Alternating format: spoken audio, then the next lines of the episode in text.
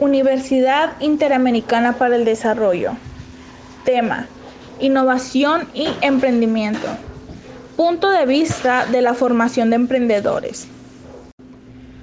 Considero que la formación de emprendedores requiere de un proceso muy elaborado y específico de todo lo que es fundamental para que un emprendedor se pueda preparar.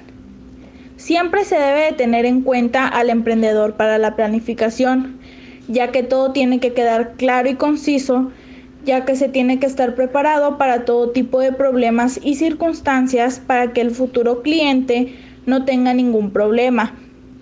Por lo que se tiene que trabajar duro para conseguir el objetivo previsto, siendo esto el ingreso planeado para el proyecto.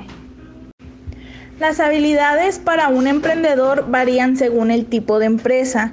Sin embargo, considero que cualquier habilidad es útil ya que ayuda a mejorar aspectos en un proyecto, así como también se puede enseñar a los demás trabajadores como también las habilidades que se tiene por parte de la empresa pueden ser enseñadas y capacitadas a la vez. En la formación de emprendedores se tiene que tener en cuenta el cuidado de la salud personal y los buenos hábitos de vida, así como también tener conocimientos básicos en el marketing digital, conocimientos en el plan de negocios y conocimientos en finanzas, los cuales se pueden ir trabajando poco a poco si no se tiene un conocimiento tan avanzado.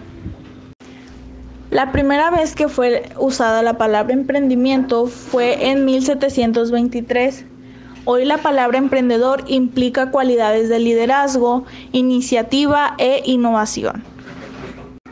Haciendo mención a Joseph Schumpeter, el emprendimiento fue estudiado por él en la década de 1930, donde tomó ideas partidas de los economistas de la escuela austriaca como Karl Menger, Ludwig von Mises y Friedrich von Hayek.